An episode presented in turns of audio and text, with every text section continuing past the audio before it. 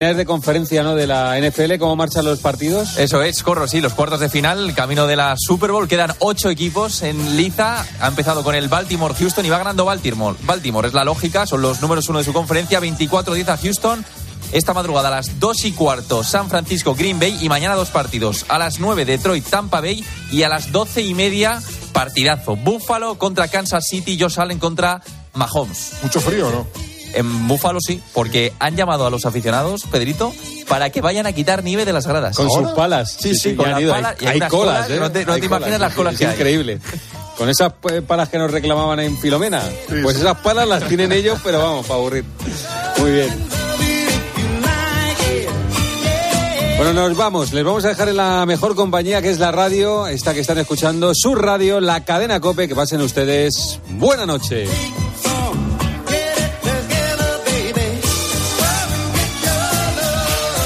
Escuchas Tiempo de Juego en Cope, el número uno del deporte, con José Luis Corrochano.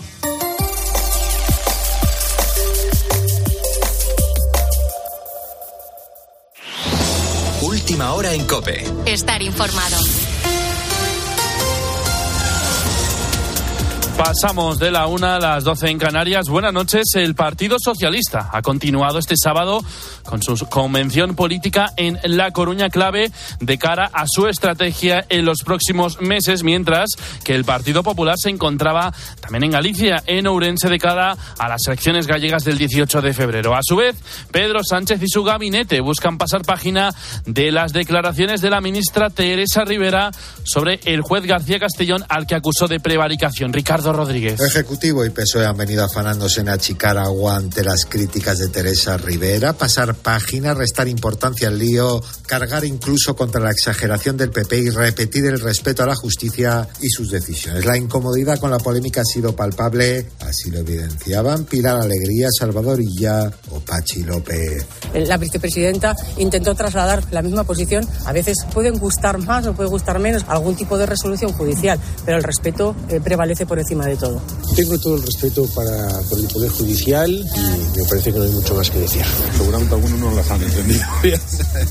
Lo vamos a dejar ahí. Intento de parar el golpe cuando el propio Consejo General del Poder Judicial había mostrado su rechazo al ataque de la vicepresidenta tercera. Acatando la orden de la Moncloa, ella ya nada tenía que decir a su llegada por la tarde al cónclave del partido.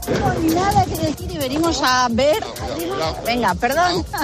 En pasillos, mientras tanto, se asumía de forma implícita el error de Rivera al verbalizar en público lo que muchos socialistas creen en privado, aunque dejan en ese ámbito sus reflexiones. De mientras, España todavía nota los efectos que ha tenido la borrasca Juan, que ha sido intensa pero muy breve. De hecho, este domingo se espera que suban considerablemente las temperaturas y de hecho el lunes empieza una semana en la que podrían alcanzarse los 20 grados en bastantes zonas de España.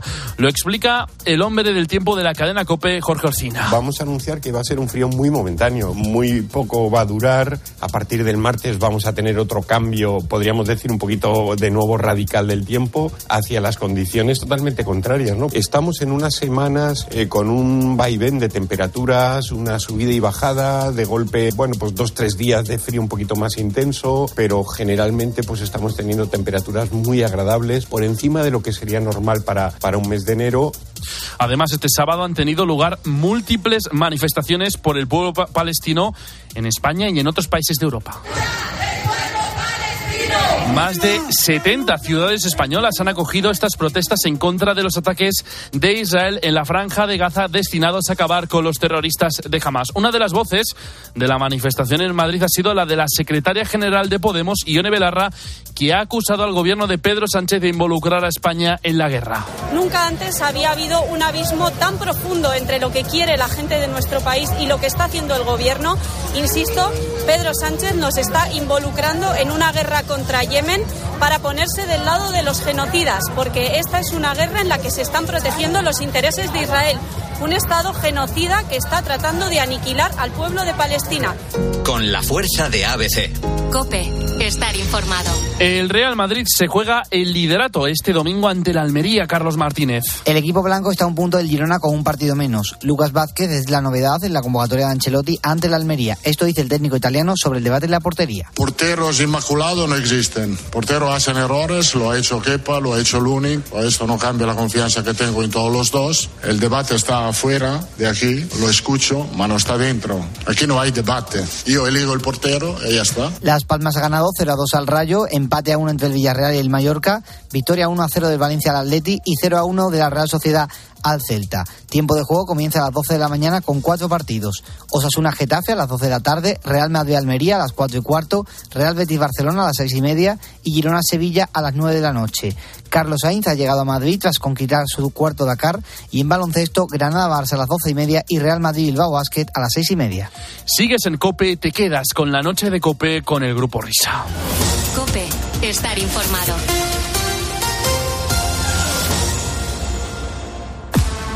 ¿Quieres que el partido te vaya como anillo al dedo? Descubre el My Match en exclusiva en Winamax. Crea tu apuesta escogiendo selecciones de un mismo partido y obtén tu cuota personalizada. Imagina tu escenario ideal gracias a My Match y pon una cuota a tu intuición. Winamax, las mejores cuotas. Juega con responsabilidad solo para mayores de 18 años. Escuchas la noche. Con el grupo Risa. Cope, estar informado. Esto es la noche con el grupo Risa. Acuérdense que les van a preguntar. Señoras, señores, chicos, chicas, hola, ¿qué tal?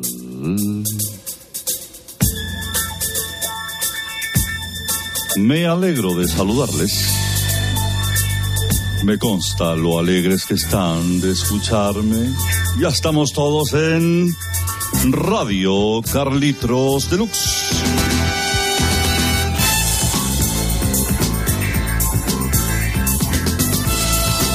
Para escuchar, para escuchar una vendimia seleccionada de canciones con objeto de que lleguen al clímax musical a través de sus pabellones auditivos.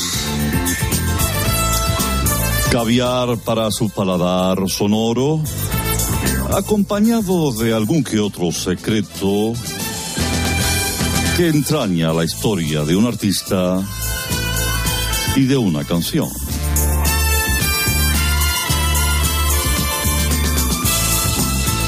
Así que sin más dilación, arrancamos. Y lo hacemos con un ídolo norteamericano. Eh, Con 17 años, tocaba el trombón en la Filarmónica de Chinchón, provincia de Madrid.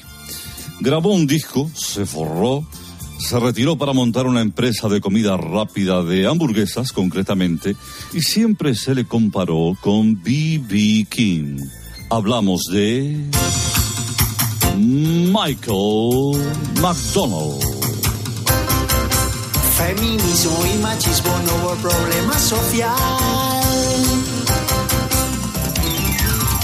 Ellas nos miran los bolsillos a ver si encuentran pistas de un amor escondido. Ellas huelen siempre la ropa después de nuestra ausencia, si un pelo colonia. Ellas, ellas nos culpan siempre si están de mal humor, nos quitan la razón, nunca piden perdón, ya está bien demandar. Feministas de cambiar, basta ya de domadora a tu hogar. Michael McDonald, emblemático, mundialmente conocido. Así empezó a cantar, luego ya su voz empezó a tornar, pero yo soy seguro de que eh, están eh, felices y contentos de haber descubierto ese primer gran éxito de este hombre que se formó en Chinchón. Trabajan solo fuera, te pasan por la. Vamos con el siguiente artista, ojo que viene en curvas. Siempre fue un gran admirador de grupos como Dinamita para los Pollos, No me pises que llevo chanclas o Puturru de Foie. De familia conservadora que no aceptaba la idea de que se dedicara al mundo del espectáculo, se escapaba de casa para ver conciertos clandestinos, no solamente de estos grupos, sino también de otros de vanguardia como Aliento a Metadona, Patada en la Papada, Pota Fresca o Manolo Cabezabolo. Sobre aquella manera de entender la música comenzó a forjar una carrera que llegó a ser mundialmente conocida. Él fue Herbert von Karajan.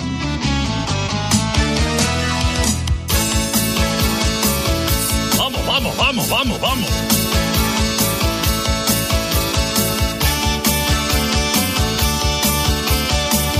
¿Cómo dirige Von Karajan, Herrera? Qué, qué bonito. ¡Qué maravilla! La batuta mágica. Hace tiempo que yo soñaba encontrar un lugar donde vivir para siempre. Mucho busqué, lo encontré muy lejos del pueblo donde estaba. La única vez que ha cantado en su vida. Y estando un día en la gran vía, dos chicas me invitaron a venir con mi guitarra. No lo dudé y embarqué a una gran ciudad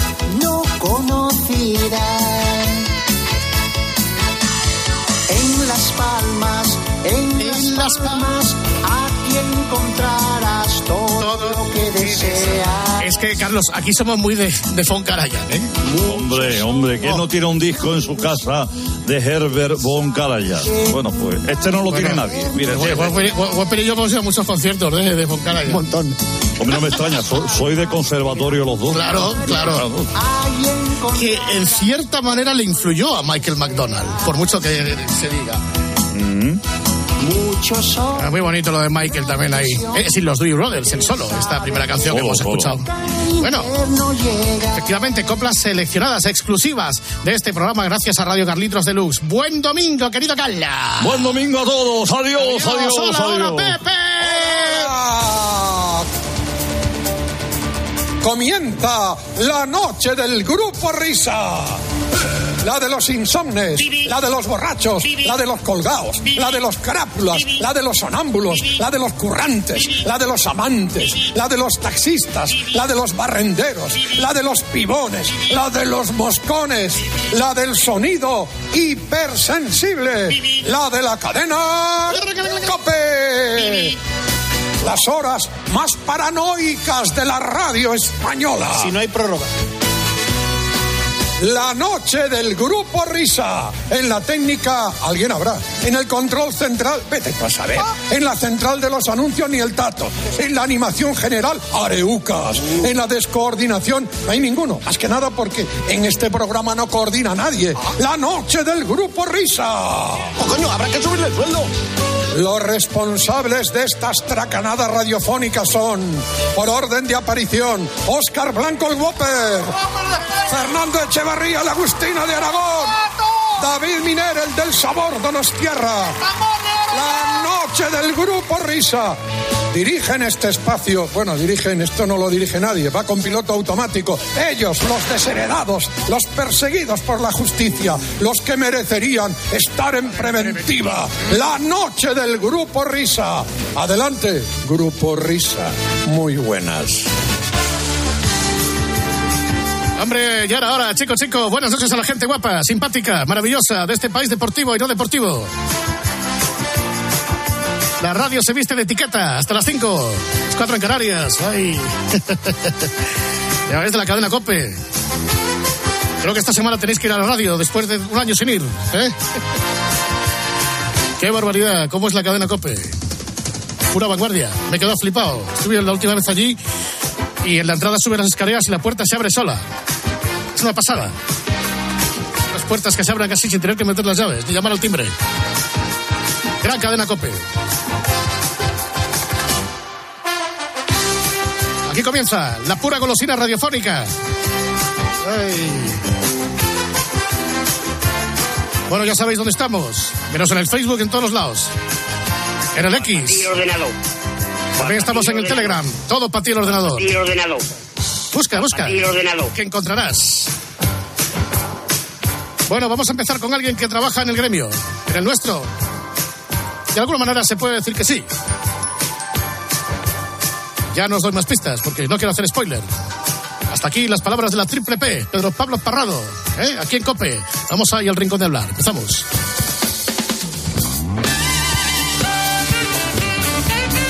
Bueno, eh, chicos, chicas, en primer lugar, si os parece, vamos a darle un fuerte aplauso a nuestra nueva productora, que es Natalia. Vamos, ahí está. ¡Bravo! Gracias a Natalia y sus eh, gestiones siempre eficaces, eh, tenemos al invitado sentado en el estudio, además Sintonía Cope. Una productora temporal, pero que merece nuestro reconocimiento, sin duda, para un invitado, que es el que está sentado, insisto, en nuestro estudio central. Y entonces eh, se nos viene aquel aserto, efectivamente, de José María García, cuando decía aquello de la indiferencia es el encefalograma plano del comunicador.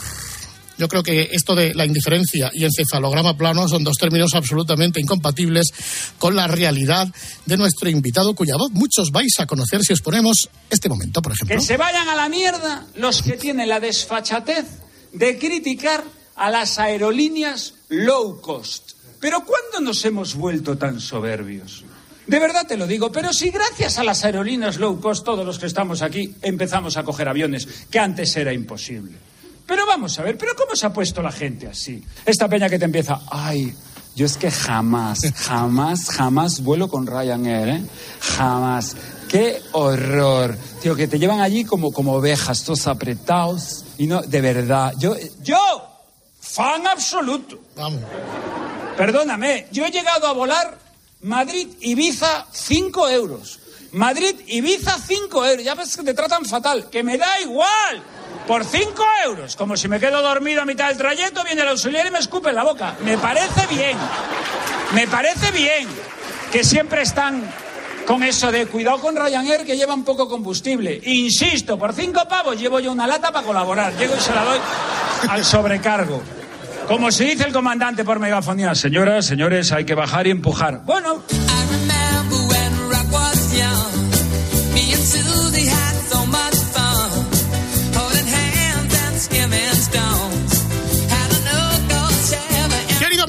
Querido Miguel Lago, buena madrugada, amigo. Menudas horas, buenas madrugadas. Varias horas divinir. Y eso que no has venido en low cost, ¿qué razón tienes? ¿Cómo se ha demonizado las low cost? Absolutamente, pero claro, vengo de donde vengo a estas horas que yo normalmente ya estaría en, en mi casa después de la función. Pero mira, por vosotros me he salido del Teatro Alcázar y me he venido aquí al estudio de la COPE, además, eso sí hay que reconocerlo, está cerquita. Ha sido una gran noche, así que no me la estropeéis, porque vengo contento, coño. Claro, claro, gran éxito de crítica y público, sí señor. Lago Comedy Club, los sábados a las diez y media en el Teatro Alcázar, Inés, como dice otra vez García, en su cuartel general de la capital. Ahora es cuando empieza a bajar la adrenalina, ¿no? Del espectáculo, ¿no? Bueno, ahora la mantengo. Yo tengo como dos horas de pico fuerte. Es desde que acabo hasta que la cosa empieza ya a bajar. Que está muy bien porque me permite volver a mi casa en el coche atento a la carretera. O sea, en ese sentido, bien. Luego ya baja y luego me paso, eh, después de haber recibido tantos aplausos, tanta alegría, tanta energía volcada, luego me paso el domingo con depresión. Es una cosa que me ocurre. Bonito, sí. me baja la química y entonces el domingo soy la mayor mierda, todo va a ir mal, porque soy una persona que no está muy equilibrada mentalmente. Bueno, ahora volvemos al Lago Comedy Club, eh, pero estábamos escuchando de fondo a Elton John. Y claro, la gente se preguntará por qué están poniendo una canción de Elton John. De Elton John es un seguidor acérrimo, ha seguido a Elton por donde quiera que va, ¿no? Yo soy de los mayores fans que tiene. Yo, bueno, mi objetivo es la orden de alejamiento. O sea, mi objetivo es que, que mi, mi pasión por Elton John me la frene un juez. Porque no tiene límites. No tiene límites. Es cierto, lo he seguido mucho en su gira de despedida. Eh, Lo he hecho de menos. eh, el- la, la cosita esta de tener fechas para ir a verlo en directo. Pero forma una parte fundamental de, de mi vida. Su música, su obra, su arte, su persona. eh, total. Soy fan total. Y de hecho, siempre aprovecho estas ocasiones para reivindicar el ser fanático de un artista. O sea, hay que serlo más y además hay que decirlo públicamente. O sea, me gusta cuando además un personaje público, yo es que soy fanático de, de tal actor o tal cantante y tienen todo forrado. Yo soy de, de carpeta forrada, o sea, como un fan fan. Porque, por ejemplo, ¿cuántos países o ciudades has visitado para ver a Elton John? Para que nos hagamos a la idea de tu nivel de fanatismo con respecto al gran Elton. A ver, menos de los que me gustaría por una cuestión de tiempo y dinero, pero desde Estados Unidos, Italia, Reino Unido en varias ocasiones, eh, Francia, España, o sea, no, no, no ha ido mal. Y más que hubiera visitado de haber podido. Además, tú tenías un perro que se llamaba Elton, ¿no? ¿O no? Y lo tengo, y lo Ah, ¿y lo tienes? tengo. Sí, tengo un Beagle tricolor inglés de pura raza, entonces le procedía el nombre de, de Elton. Si fuera un, un pastor catalán, lo hubiera llamado Joan, pero Elton le quedaba, le quedaba mejor. Y el siguiente perro que entonces es Bernie. Llegó una gata, pero al ser gata se jodió el Perú, porque yo quería haber llamado al gato Bernie y tener a Bernie Taupin y a Elton. Me hubiera gustado mucho, pero oye, como eh, al final fue fémina la gata, pues se llama Vela. Pero si viene otro animal, que joder, tengo dos perros y una gata, yo creo que y cuatro hijos, yo creo que ya el, el cupo está completo, pero podría ser que el siguiente fuera fuera. La verdad es que yo no le tengo una gran admiración a Bernie Taupin, ¿eh? Las cosas como son. No. Tengo gran admiración a Elton, evidentemente respeto la labor de Bernie Taupin, que es el que le hace las, las letras, pero es que es un poco gilipollas. Es que, es que, tiene- tiene- es que se, se- se le ha ido hace tiempo a ese señor. Es, un- es bastante cretino. Es que es un poco cretino, ¿qué le vamos a hacer? Mira, hay un vídeo, hay un, eh, un show que dio Elton John, Elton 60 se llama, que fue, coincidió eh, su concierto número 60 en el Madison Square Garden con la noche de sus 60 cumpleaños. Y hay un momento que sale en el intermedio del show, salen a cantar el cumpleaños feliz, ¿no? Y sale Whoopi Goldberg y nuestro queridísimo que ya no está entre nosotros, eh, Robin Williams. Entonces sale Robin Williams como era Robin Williams, que era una máquina de hacer humor y tal, ¿no?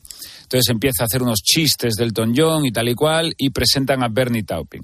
Sale Bernie Taupin, eh, muy estupendo como es él, y dice, mi relación con Elton comenzó en el 68 y entra Robin Williams, que le habían dejado allí de pie con un micrófono, y claro, haciendo cosas de Robin Williams. Y entonces da un paso adelante Robin Williams empieza, hace mucho tiempo, no había ni siquiera CDs, no se había inventado el casete. Empieza a hacer de viejo de la época y coge Bernie Taupin, se gira con una mirada de odio y le dice, "Eh, pensé que lo de los chistes ya había terminado. Hostia, ahí va Bupi Goldberg, agarra a Robin Williams de un brazo. Yo me lo llevo como con broma. Y el otro, bueno, es un honor estar aquí. Digo, vete a la mierda, que es Robin Williams. Déjalo que, que haga bromas, que está para eso. Y desde ese momento me cae mal Bernie Taupin. Sí, señor, un tema en plan animador de crucero. Bueno, entonces, ¿qué pasa? Hoy ha sido día de show, ¿eh? Eh, pero la función que estás haciendo ahora no se trata de un espectáculo cerrado, ¿no? Es, eh, tiene mm, eh, unas connotaciones muy diferentes de las anteriores que has hecho, ¿no? Es- hay que vender el muñeco, tío. Ya que viene el invitado, vamos a Es que hablar, verdad. Vamos a hablar de tu función. Cuéntanos. Sí, pero es tal cual. Mira, yo le he metido la coletilla de Comedy Club para que quede claro de qué estamos hablando. Porque el espectáculo en realidad se llama Lago, porque yo he llegado a un punto en el que digo, mira, el espectáculo soy yo. Y como me van pasando tantas cosas, eh, por lo que sea, voy teniendo movidas, las cuento. Y eso lo que me permite es volver a 20, más de 20 años atrás, cuando yo empezaba, que me subía a los bares y entonces era una máquina de escribir chistes todo el rato. Mi motivación era escribir, escribir, escribir. Eso desaparece cuando, cuando haces un show cerrado.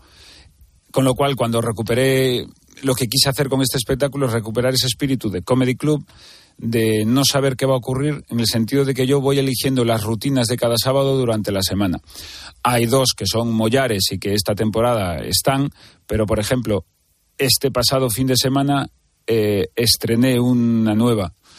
y la he incorporado. Es la primera vez que la hice, fue el- la pasada semana en Madrid y en Gijón, y ya viene para quedarse, que va sobre la faena que me ha hecho Papá Noel al haberle traído a mis hijos, eh, sobre todo al- a Diego, una PlayStation 5 que yo no le quería comprar. O sea, yo no le quería comprar la consola al niño y yo había pactado con el niño que si en junio llegaban a casa eh, siete sobresalientes en las notas, yo le compraba la PlayStation 5. Y ese fue el pacto de caballeros que alcanzamos en diciembre. Eh, Pactamos a final de curso, ¿vale? En diciembre pactamos a final de curso. Y todo bien, pero yo no sé qué carajo pasó en Laponia. Mi teoría es que Mamá Noel fue a dar por saco y Papá Noel es un mierdas. Esa es mi teoría. Que la mañana de Navidad, ahí estaba la PlayStation 5. Y mi hijo mirándome con rencor, mira papá, mira papá, Papá Noel sí me quiere de verdad. Y claro, yo callado. Yo callado, porque aún por encima no nos olvidemos. todo el mérito se lo lleva ese gordo de barba blanca. Entonces, toda esta aventura, que ahora acabo de contar muy resumida, pues ya la he incorporado al show, que es mi manera de poner un ejemplo de que está vivo y de que cada semana llegan nuevas rutinas. O sea que tú actúas el viernes o el sábado por la noche y prácticamente el viernes o el sábado por la mañana estás cerrando la escaleta de algo que se te acaba de ocurrir, de lo que vas a incorporar. Sí, exactamente, de lo que acabo de vivir, de lo que acaba de ocurrir, de lo que se me, o lo que acabo de pensar, o de qué nueva movida acabo de tener en televisión, en Twitter, o quién me está insultando más. Y yo eso lo, lo incorporo, que, que no tengo otro remedio. Por eso digo que el show soy yo. Es que me pasan muchas cosas. ¿Cómo son, eso se preguntamos a muchos compañeros vuestros, vuestras liturgias? Tú, por ejemplo, un día de show, ¿qué haces? Pues mira, me lo, me lo tomo con calma, es verdad. Salimos a comer, entonces salgo a comer con la familia y después viene una protocolaria siesta de sábado por la tarde. O sea, ¿De pijama? De, de pijama y orinal. Pues me levanto, esto es una cosa más íntima, suelo, los sábados por la tarde suelo inventar pastelitos de hojaldre con mi hija mayor. Nos ponemos ahí a las seis de la tarde a hacer la merienda. Y como a las 8, pues yo vivo en la montaña, como a las 8 ya me bajo para, para Madrid y empezamos ya la preparación del show. Y descanso vocal. Los, los días de función hablo poco. Y, y después, cuando terminas, aparte de venir a alguna radio que yo me sé, cada espectáculo que haces, luego por la noche lo vuelves a ver entero. O sea, Pues ya. eres como Xavi o como el Cholo, o como algunos... de- Bueno, Xavi ahora mismo no está el hombre, pero no No, porque yo, te- yo tengo éxito. A diferencia de Xavi, a mí me está yendo bien. Por eso, a mí me va bien. Él gana más dinero, pero a mí me va bien. Sí, yo grabo la función de dos maneras. Se graba con una cámara, que es lo que luego los esos cortes que puedo subir a redes, pero yo la grabo con un iPhone desde mi palco. Entonces yo llego a casa y me siento en mi terraza y veo la función entera, siempre. Re- Entera desde el primer minuto hasta el último. Es un hábito que cogí hace ya bastantes años, que me gusta, me relaja y me permite ver en caliente lo que he visto. Y que además viene muy bien para el, el ego, porque muchas veces te vas con una sensación más agridulce, esta broma no me entró, yo creo que no funcionó, tal, y luego ves el vídeo y dices, no, no, no, has estado, has estado bien, has estado bien. Y aparte es que está ahí grabado, es que se ve. Y también es una manera de, porque yo cada vez, yo voy pensando las cosas, pero eh, tengo muy poquito en papel, por ahora el coco me funciona. Entonces lo tengo todo grabado. Y cuando se ha ocurrido una, eh, he practicado una rutina nueva que acabo de lanzar o se me ha ocurrido una broma o tal, ahí queda grabada y, mi manera de verlo es mi manera de, de fijarla.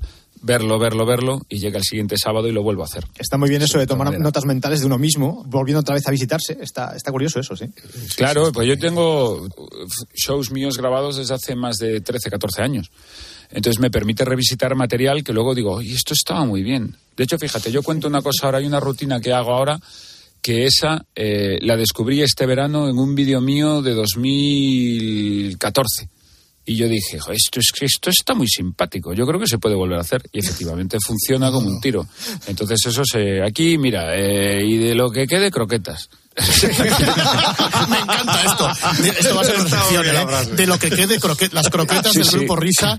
Perdona, es que a nosotros, no sé si te pasa a ti, nosotros, algún compañero tuyo se lo hemos contado, eh, a veces escuchamos algo nuestro de hace 20 años o de hace 15 y no nos acordamos de nada. Digo, "Ah, pues no me suena. Y además decimos, Claro. "Oye, esto está muy bien, ¿eh? ¿Qué es esto? Lo tenemos que hacer otra vez. Sí, hay que revisitar el material porque además el público va cambiando. Yo siempre me, me he quejado un poquito. Vale que hay cómicos que, macho, llevan con los mismos 20 minutos excesivo tiempo. No seré yo quien señale, pero es la realidad.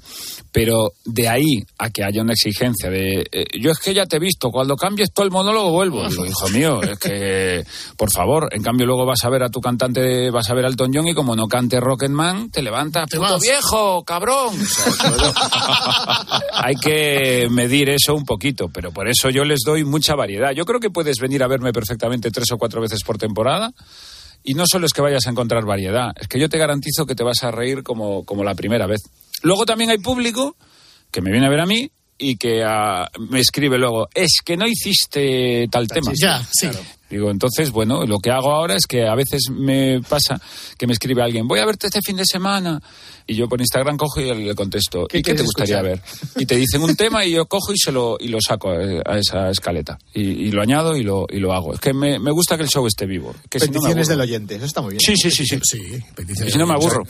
Miguel, o sea, que tú estás pendiente también de lo que te dicen en redes sociales. Eh, ¿Tienes alguien que, que, que De lo bueno. lleve o- De lo bueno. De lo bueno. Sí. O sea, pero, pero Sí. tú lo ves también, dices, voy a ver lo que dice la gente y respondo yo o no? Bueno, yo creo que yo creo que el que diga que no es mentira y eh, porque hay- para mí hay dos, los que dicen los artistas que dicen no yo en las redes sociales yo no las sigo yo lo que ocurra ahí no me interesa entonces ahí tienes dos opciones opción A estás mintiendo que suele ser la más probable y si estás diciendo la verdad eres un irresponsable y un mal profesional porque eh, nuestro nombre es nuestra marca y hay que saber nuestra marca cómo está posicionada y cómo, cómo se ve. Por ejemplo, yo no tengo Twitter. ¿Por qué? Porque si escribo mi nombre en Twitter dudo mucho que encuentre grandes elogios y Sí. comentarios positivos, porque como eso es un pozo de mierda, es lo que hay. Pero en Instagram, que lo tengo, lo tengo como concebido como un club de fans, donde por ahora hay armonía y la gente es muy agradable, interactúo. E interactúo y les contesto los comentarios en la medida de lo posible, o me mandan un mensaje privado de estas respuestas a las stories que llegan mm, de manera privada. Intento mandar un corazoncito y contestar, porque una vez me dijo un seguidor, con más razón que un santo, me dijo, estáis muy pendientes de saltar cuando te dicen algo malo y contestar. Dice, ya los que estamos aquí apoyándote y diciéndote cosas buenas no contestáis nunca. Y dije, coño, es que tiene razón.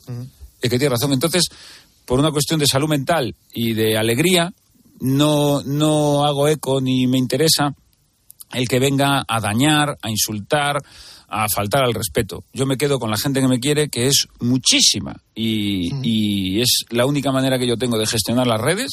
Solo tengo Instagram y es un ambiente positivo. Y el que me fuera del tiesto, fuera. Bloqueo, además automático, ¿eh? O sea, no... No te cortas en bloquear, ¿no? No, no, no, no. Bloqueado bloquea y punto. Claro, porque, porque es que además es que lo bueno que tiene por ahora Instagram es que si entra un cretino es que chirría mucho. Bloqueo, fuera. Yo creo que, que tenemos que, que llevarnos mejor y en las redes, si hay espacios para. Joder, como se concibieron al principio, que de repente al principio cuando era se podía hablar y de repente te contestaba Antonio Banderas y te sentías súper guay. Eso me pasó a mí. Me ha contestado Banderas y tal. Y ahora en cambio es, venga, voy a poner aquí, me cago en tu padre. Gran crítica al espectáculo. Muchísimas gracias. No, Porque, por ejemplo, eso en, en la calle no lo notas, porque parece que las redes pues tienen algo así como una realidad unívoca, ¿no? Pero en la, calle, y ahora que sales en el hormiguero, imagino que te reconocerá mucha peña. En la calle no, no, no, no es el mismo. El mismo Jamás me he tenido yo un- una cosa negativa en la calle, como, ¿de a qué va? Twitter es, es irrelevante. Tanto que ya no, no, no- ni sigamos hablando de él. En la calle se es muchísimo cariño, muchísimo amor, la gente se me acerca, eh, porque claro, yo eh, salgo mucho en la tele, entonces, y en programas de éxito, no solo el hormiguero, son soles, o sea, mi, mi camino en Antena 3 es importante, y eso me ha hecho llegar a una cantidad de público enorme. El, el teatro se llena, entonces la gente se acerca con muchísimo cariño. Muchísimo, muchísimo. Y sobre todo las señoras mayores. Ahora mismo a las señoras mayores de España les gustan los platos de cuchara y Miguel Lago. Y me, y me flipa el amor. Siempre vienen con muchísimo cariño a pedir fotos y, y- y es una pasada. Y luego otra cosa que también muy bonita, que es que cuando voy con mi familia por la calle, nunca, jamás, nadie ha sido molesto. Jamás. Si se acercan es para decir qué guapos tus hijos, con mucho cariño. Cuando voy solo ya ahí ya, ya, ahí ya me pillan por banda, ya para fotos, para cosas, pero la gente es cariñosa y súper respetuosa. O sea, no... Y el que venga, el artista o el famoso que venga a decir, yo es que por la calle no me gusta que me digan, pues monta una gestoría y deja de dar por culo. Que, que si trabajas de cara al público lo tienes que atender y con cariño además. Oye, Miguel, ahora que hablas de señoras mayores, eh, explícanos qué es eso de la subasta de viejas en tu show. Pues mira, a raíz precisamente de que empezó a venir a verme público senior, eh, yo, ve- yo estaba en el escenario y yo veía cabezas blancas. Yo decía, esto aquí hay, hay material. Así que en cada función hay un número final en el que busco, bajo a la platea y busco por todo el teatro a la señora más vieja que nos acompaña esa noche.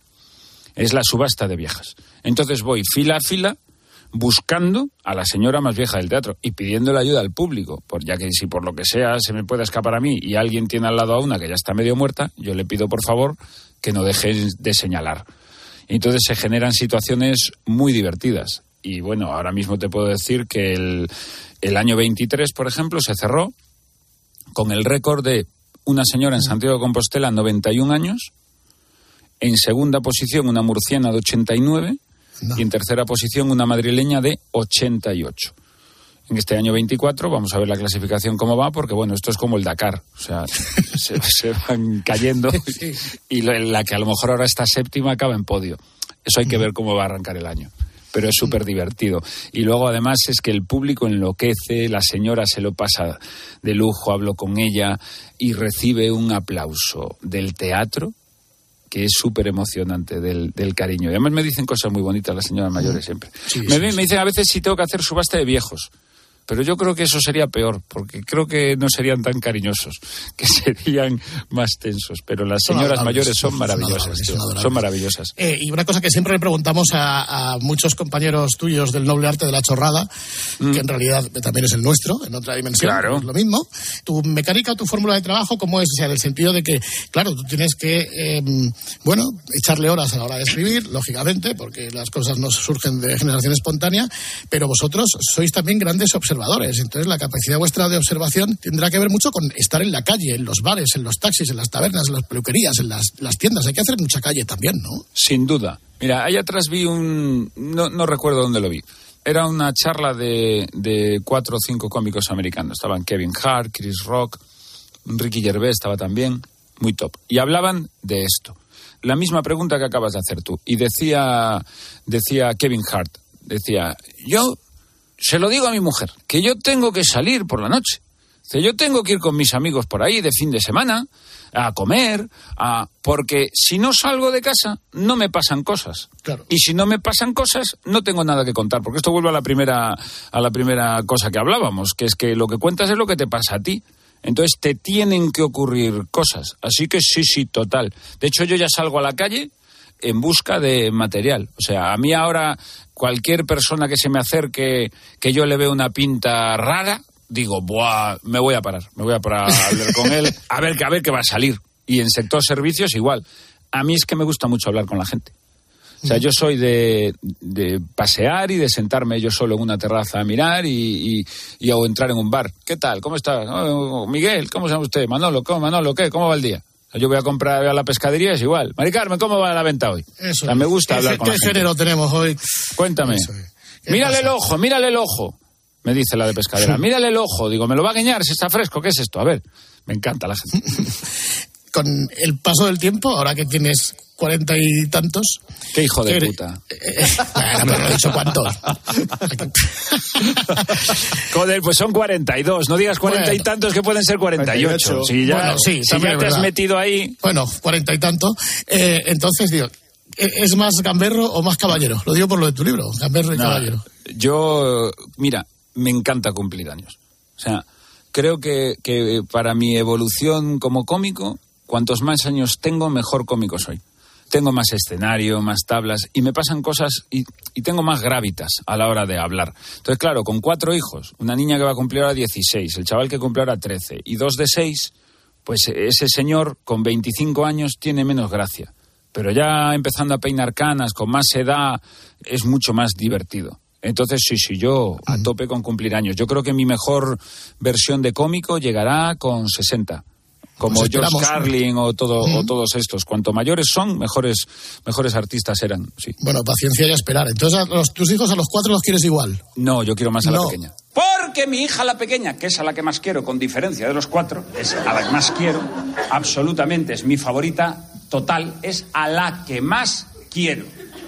Uy, Miguel, pero este comentario ¿no crees que puede dañar la autoestima de tus otros hijos? Que les den por culo, que espabilen y que sean como su hermana, que es lo que tienen que hacer, ser como su hermana. Yo esos padres que dicen, yo es que quiero a todos mis hijos por igual, eso es porque no destaca ninguno, ese es el problema. Me vas a decir ahora tú que los padres de Rafa Nadal quieren igual a Rafa que al hermano. No, no. Quieren más a Rafa. Sin ningún género de dudas. Venga, hombre, ¿te crees que Pilar Bardem quería el Chapas de Carlos? Quería el otro que ganó un Oscar. Es que, que no tiene nada que ver. Tal cual, tal cual. los padres que los padres o madres que tienen dos o más hijos o hijas. Es que ahora hay que hablar así, ocupa el doble de tiempo, pero, pero así no dan por saco. Lo- es alucinante que digan, no, yo quiero a todos mis hijos por igual. Sostengo que eso es mentira.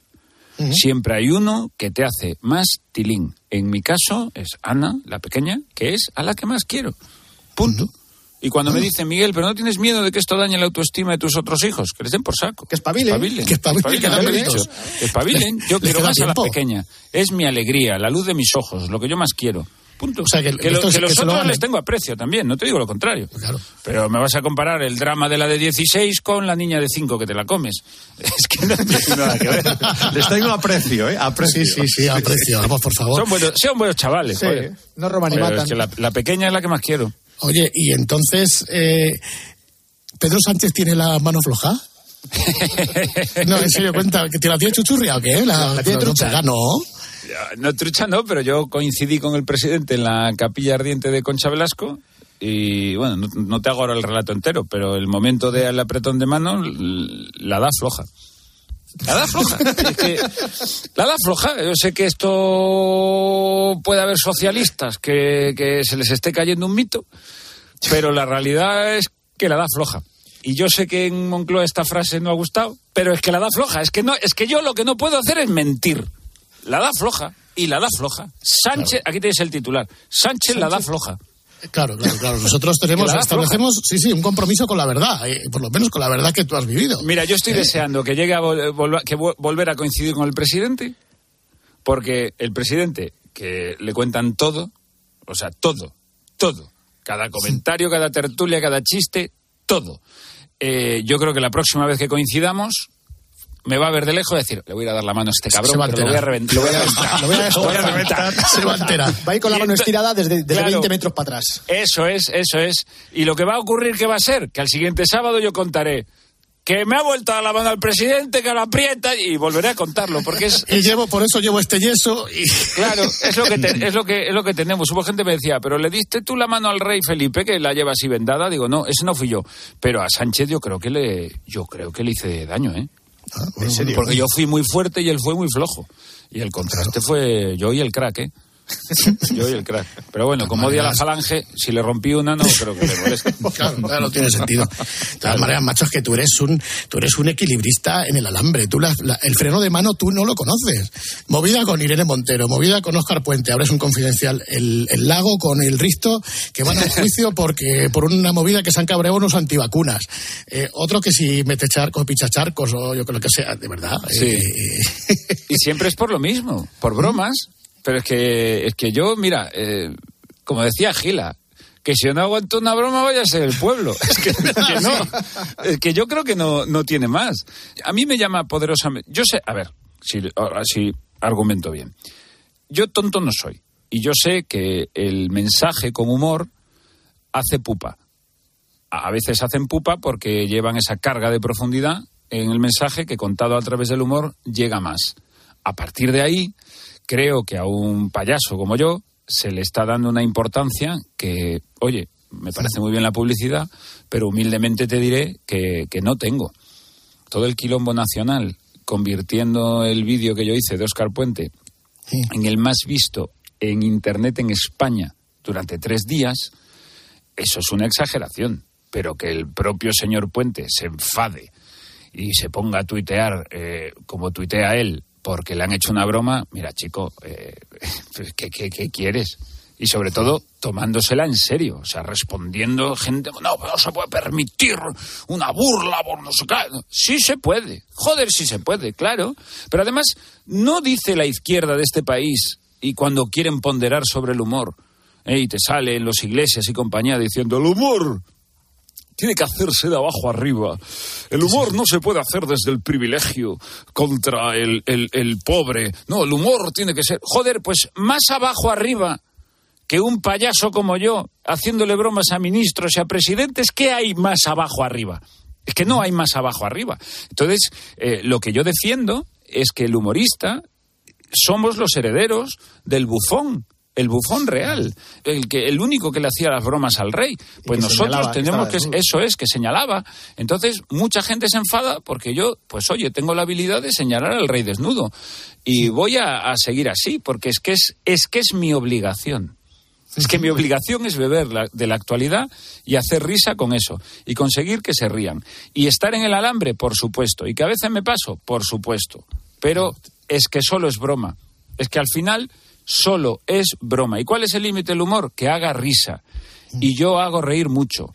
Y se seguirán enfadando y- Además, y, ya está. que, eh, eh, Miguel, es que el, el humor, vamos, desde tiempos inmemoriales, la cosa está de que parte de la hipérbole, de la exageración. Claro. Pues ese es el humor. Eso no, es, no que es llevarlo, llevarlo al absurdo.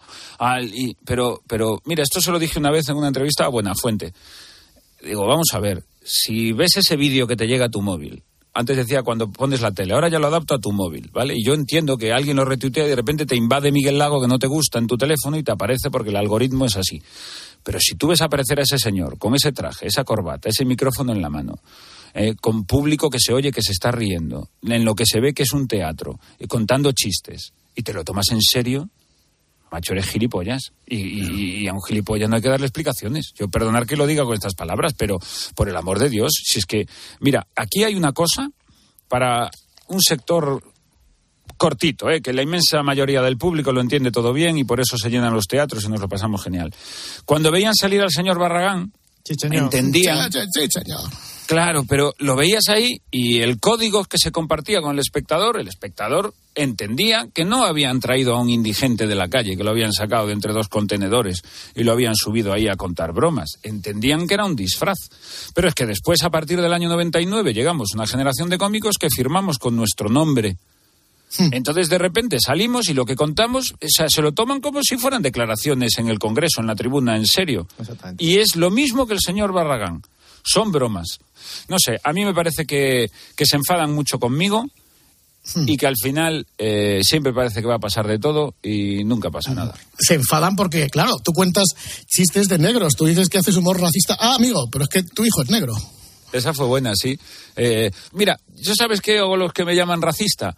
Yo sí aclaro que he hecho chistes que se pueden catalogar como. Digo que pueden catalogarlos como, porque yo no creo que lo sean. Porque el humor al final va al imaginario colectivo. Tú necesitas contar cosas que todos los espectadores que te están viendo compartan contigo. Por eso no, yo mira, te voy a hacer chistes sobre una, una novela pequeña del autor sueco Soderbergh y, y la gente te está mirando diciendo, joder, es que no sé de qué me hablas. Entonces, ¿de qué te las voy a hacer? ¿De Gran Hermano? ¿Por qué? Porque todo el mundo sabe lo que es Gran Hermano. Es el imaginario colectivo. Pues es lo mismo. Los tópicos, el imaginario colectivo, todo eso. Andaluces, gallegos, vascos, hombres, mujeres, altos, bajos. Pues esto, es- esto está todo inventado. Ahora, no me vengas a dar lecciones y a decir que yo, por hacerle una broma catalogada por esta gente como racista, referida a mi propio hijo de raza negra, me convierte en la peor persona del planeta. ¿Por qué no? Porque mi propio hijo es mi certificado de buena persona.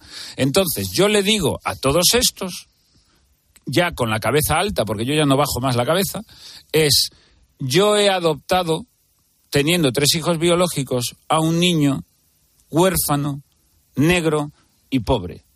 ¿Vale? ¿Qué has hecho tú? ¿Qué has hecho tú? Que no, que no, Cuando que no, además que es que ya no adoptado- soporto lecciones con eso. Has adoptado a Robinson, que así se llama tu hijo, sí se llama. cuando creo que fue un proceso larguísimo y muy exigente, ¿no? Buah, cinco años, ha sido durísimo, la convivencia es difícil, es un niño que tiene grandes dificultades porque no ha tenido mamá y no ha tenido papá en su infancia temprana, ha estado institucionalizado cuatro años y medio, es una cosa muy complicada. Entonces, cuando, cuando lo vives, que te venga un, un uno desde su teléfono móvil que se le llena la boca de hablar del privilegio, pues desde el privilegio de estar en tu casa sentado en tu sofá a juzgar, a mí aquello, aquel episodio de qué racista, no sé qué, a mí no te creas, a mí no me dolió por mí, a mí me dolió por mi mujer, que es una leona y que, y que sabemos lo que hemos peleado por este niño. Entonces, sí, sí, sí, yo le voy a seguir haciendo a mi hijo y a los otros tres los chistes que yo considere oportuno. Punto. Sin lecciones. Se acabó. Yo ya no, y te lo digo, y no me quiero poner estupendo, pero es que ya no bajo más la cabeza, ¿eh? Que no. la, barbilla alta, la cabeza arriba, soy un artistazo, soy un cómico estupendo, la gente se ríe muchísimo conmigo, yo hago los chistes que quiero, ya me he comido tres o cuatro demandas en el juzgado por esa estupidez que hay en el Código Penal, que es el delito de odio, que evidentemente entiendo que no va a llegar a nada, y siempre es por lo mismo, por hacer humor en libertad. Así que yo voy a seguir.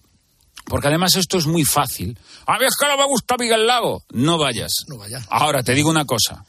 El Teatro Alcázar llevamos 18 funciones, ¿vale? Y en 18 funciones que llevo en el Teatro Alcázar llevamos vendidos 15.000 tickets. no puede ser, no se engaña a todo el mundo todo el rato. Los, los hechos no se discuten, se comprueban. No, macho. Y si la Eso es. gente viene, se ríe, aplaude, vibra y se divierte, ah, es porque no... so-". No, no, que no, no eres tú mejor que ellos. No te Eh, gusta, eh. no te gusta. Y no pasa nada. Escucha, de, niños adoptados no, pero de perros adoptados teníamos este que es muy bueno. por- Y también estoy a favor de la adopción. ¿Por qué? Porque yo creo que la gente que por lo que sea no tenéis dinero, también tenéis derecho a ir a por un perro de esos de mierda que regalan allí, que la gente con dinero no queremos. Entonces tú te vas allí, te llevas medio perro que tengan por allí tirado, te lo llevas a casa, ¿eh? te llevas un perro traumatizado, lo pones en Twitter para que todo el mundo te diga lo magnífica persona que eres. Y le abres una cuenta de Instagram, este perro que está, y pones vídeos, mira cómo llegó y ahora mira cómo está, es todo amor, que a lo mejor el perro es un hijo de la pero tú no lo vas a decir en redes, porque si el perro tenía 10 años y lo tiraron es porque estaban del perro hasta la p. Esto es la realidad, ¿eh? porque nadie se deshace de su perro cuando te gusta y lo quieres. Esta es la realidad. Entonces allí tienen en el refugio lo quemado de la paella, pues allí podéis ir y cogerlo, que ya me encargo yo de tener el, Brit- el British Shorthair o el Beagle tricolor. Bueno. Ay, señor, señor. Esta semana subí otro de- de- del hilo de ese bloque sobre precisamente eso, de lo de ir al postureo de Instagram. Bueno, eh, yo sé que este tipo de temas eh, hay gente que le chirrían, pero es que el público se muere de la risa. Y, y ya está. Es que no, no tiene más. Y me gusta provocar, y me gusta señalar, y, y me gusta. Sí, es que me gusta provocar. Es que mi Claro. voz cómica del personaje mío, del hijo puta, es que es así. Entonces, Lo que pasa es que me- vivimos en una sociedad provocar. futbolizada, ¿no? Más que este típico topicazo de la polarización. Es futbolizada. Es, o eres del Madrid o del Barça, o eres del Depor o Sí, del macho. Celta. Eh, Sí. es- parece, parecen equipos de fútbol. Y eso que tú, eh, desde tu historia personal, a ti te marcó el- la victoria electoral de Aznar. Claro, porque el 12 de marzo coincidió. Siempre hago una. Fíjate, esa broma que hago me, me llama la atención porque creo que refleja lo que, el final lo que es la evolución de, de- de la vida. Yo empecé a salir con la que con Laura, con mi mujer, el 12 de marzo del año 2000, que fue el día que Aznar sacó mayoría absoluta. Entonces yo llevo 24 años prácticamente haciendo la misma broma, 24 años, ¿eh? Que es cuando toca hablar de mi mujer, yo digo, salí, empezaré a salir con ella el 12 de marzo del 2000, de José María Aznar. Y digo, esa tarde solo pasaron cosas buenas para España. Entonces, a lo largo y a lo largo de 25 años me he encontrado con la misma broma. Público con, con claro, la época, imagínate, del no a la guerra, de Irán, de tal, ¡buah! caras torcidas. Época de Zapatero, ¡ah, es verdad! Está afuera. Y, y ahora de repente lo haces y ves cabezas que asienten diciendo, es verdad, es verdad, es verdad. Entonces, entonces, esas son bromas que, que no son grandes bromas, pero que a mí desde el escenario me permite ver la reacción del público. Y es muy divertido ver cómo según vaya la ola, va cambiando. Pero poco humor político hago yo, aunque la gente se cree que hago mucho. No es que yo no hago humor político de partidos. Yo lo que pasa es que comento las cosas que ocurren en la sociedad. Y la sociedad española eh, nos han apretado tanto de 2015 a esta época que cualquier cosa que dices que no pertenece al, ¿cómo decir esto? Al argumentario Sí, al- al oficial. Oficial, woke, Sí. colocadito, eh, pues suena a, a fascismo. Y, y, y nada, y eso, eso es lo que hay. Y lo que Bueno, hay. Y ya está. Me imagino que fuiste rojo en otra época, ahora eres facha, luego volverás a ser rojo y así. Bueno, yo siempre lo cuento. Yo cuando trabajaba en Todo es Mentira, era, era facha de 4 a 5, rojo de 5 a 6, era según el tema que, que trataras. Entonces no, no me, no me, no, pero bueno, repito porque son entrevistas que he dado y declaraciones que están. Mm, Yo quiero que el espectador cuando viene a verme venga a reírse y a disfrutar y que se vaya a casa bien reído. No, no quiero soltar chapas serias durante mucho rato para que convenceros de que como pienso yo es como hay que pensar. No, venís a reíros. Ahora, que se trasluce, que soy crítico con lo que está pasando a nuestro alrededor ahora, sí, mucho. Y creo que tengo mi derecho eh, como ciudadano y como persona a opinar lo que yo quiera y a señalarlo. Y es que esa es la auténtica libertad de expresión, no es decir lo que quieres. Y- es y entender y tolerar no- que lo eso- pueda decir el otro. No pasa nada por decir no estoy de acuerdo con la manera de pensar este tío, pero macho, gracias lo que, lo que dice. Claro, caracteriza, hombre, por el amor de Dios, claro. sea. Pero bueno, en cualquier Claro. caso, señoras y señores, ¿eh? Lago Comedy Club, ahí estamos, los sábados Teatro Alcázar y además alguna expedición exterior como la de Gijón del otro día. Sí. Y, si lo queréis buscar está en tu página World, ¿no? Eso es, y que se vengan aquí, que nos sigan en Instagram, que se vengan las residencias en Madrid, Teatro Alcázar, pero bueno, ahí tengo un montón de fechas. Tengo gira gallega, voy a estar en, en, bueno, en Torrelavega, Cáceres, un montón, Andújar, sí, Castellón, es, Badajoz. un montón. Toda, toda España merece un poquito de Miguel. ¡Oh! Sí. Qué bonito, qué bonito. qué bonito. Sí. Oye, Lago, muchísimas gracias por este rato, que tengas mucha suerte y Muchas nos vemos en cualquier otra. por invitarme. Claro que Hombre, sí. A mandar. Viva la risa. Un abrazo. Siempre. Hasta luego. Hasta luego. Grupo Risa. La noche. Cope. Estar informado. Oye, ¿tú también tienes algo que contar? Muy buenos días. Buenos días, ¿cómo es su historia? A las 10 de la mañana, en la hora de los fósforos, nos encanta pasarlo bien contigo. Yo cuando me saqué el carnet de conducir, resulta que el repartidor se puso enfermo y me dijeron, pues tienes que ir a repartir tú. Digo, pues fenómeno, pues tira para Málaga. Claro, yo pensaba que Málaga era pues como mi pueblecillo. Empezó a dar puerta, a dar puerta, a dar puerta por Málaga y cada vez yo me ponía más nervioso. Y yo que no llego y que no llego. Había un andamio con albañilas. Yo no me di cuenta, yo noté un zarandeo en el camión. Digo, mucho que ventolama ha pegado en el camión que me ha movido hasta el camión. Yo oía nada más que pegar voces sin vergüenza del Y es que resulta que le había pegado un viaje al andamio que lo había desmontado. De lunes a viernes desde las 6 de la mañana, Herrera en Cope. ¿Nos cuentas tu historia? Escuchas la noche. Con el grupo Risa. Cope. Estar informado. Esto es la noche con el grupo Risa. Acuérdense que les van a preguntar. Mercadona, Mercadona. Hola, Gregory. Hola, muy buenas noches, amigos. ¿Qué tal estáis? ¿Bien? ¿Correcto? Me alegro, como decía el padre Jesús Luis, o como dice el padre Jesús Luis. Vamos con la petición de esta hora. La primera de esta noche, Pedro Martínez desde Murcia dice, hola, soy Pedro, un fiel oyente vuestro desde siempre, al que le gustaría volver a escuchar aquella llamada que hicisteis a El Palmar, localidad del tenista Carlitos Alcaraz. Creo que fue Angelito García quien llamó por teléfono. Explicadlo, por favor.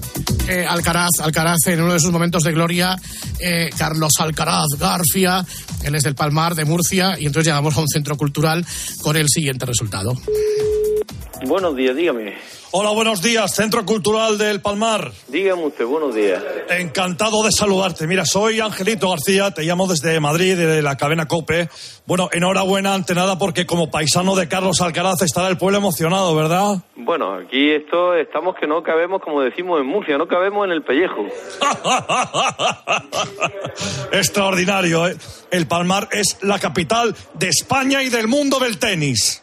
Eh, diga usted que sí, un pueblo que antes prácticamente no se le conocía, ahora eh, ya se está enterando el mundo mundial de donde nos encontramos. Yo no sé si a usted le pasa lo mismo que a mí, pero yo cada día, desde que el domingo Carlitos Alcaraz García ganó el Madrid Open, yo quiero ser murciano, quiero sentirme un pimiento, quiero ser un paparajote, quiero ser ese kebab de la huerta murciana, la huerta entera, caballero. Pues que sepa usted que en Murcia somos muy acogedores, tenemos fama de ello y será usted bien recibido. Muchas gracias, porque además el palmar, el palmar, no forma parte del diccionario de un ganador como es Carlos Alcaraz García.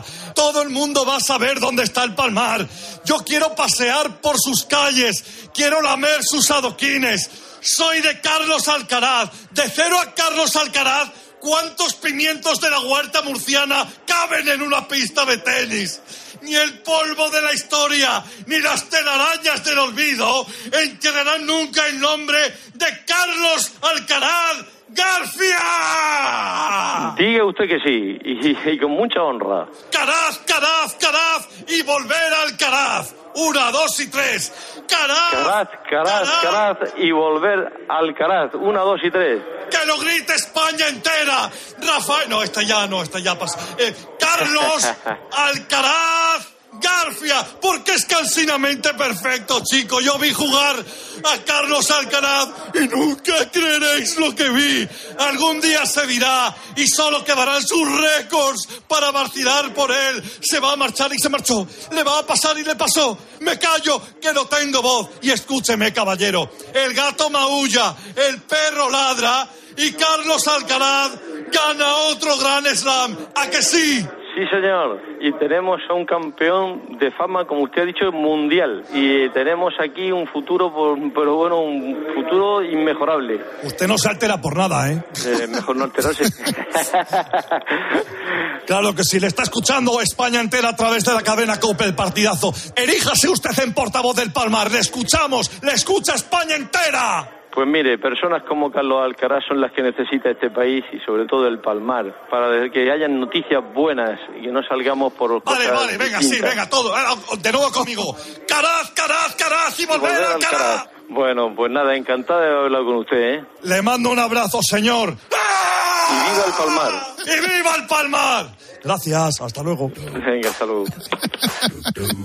Joder, Le has hecho hoy, Angelito, le has hecho un Roberto. Venga, un cigarrito, pobrecito mío, el, el del centro cultural. Venga, vamos a por las noticias de las dos, las de la una en Canarias. I come and I go. Tell me all the ways you need me. I'm not here for long. Catch me or I go Houdini. I come and I go. Prove you got the right to please me. Everybody knows. Catch me or I go Houdini. Time is passing like a solar eclipse.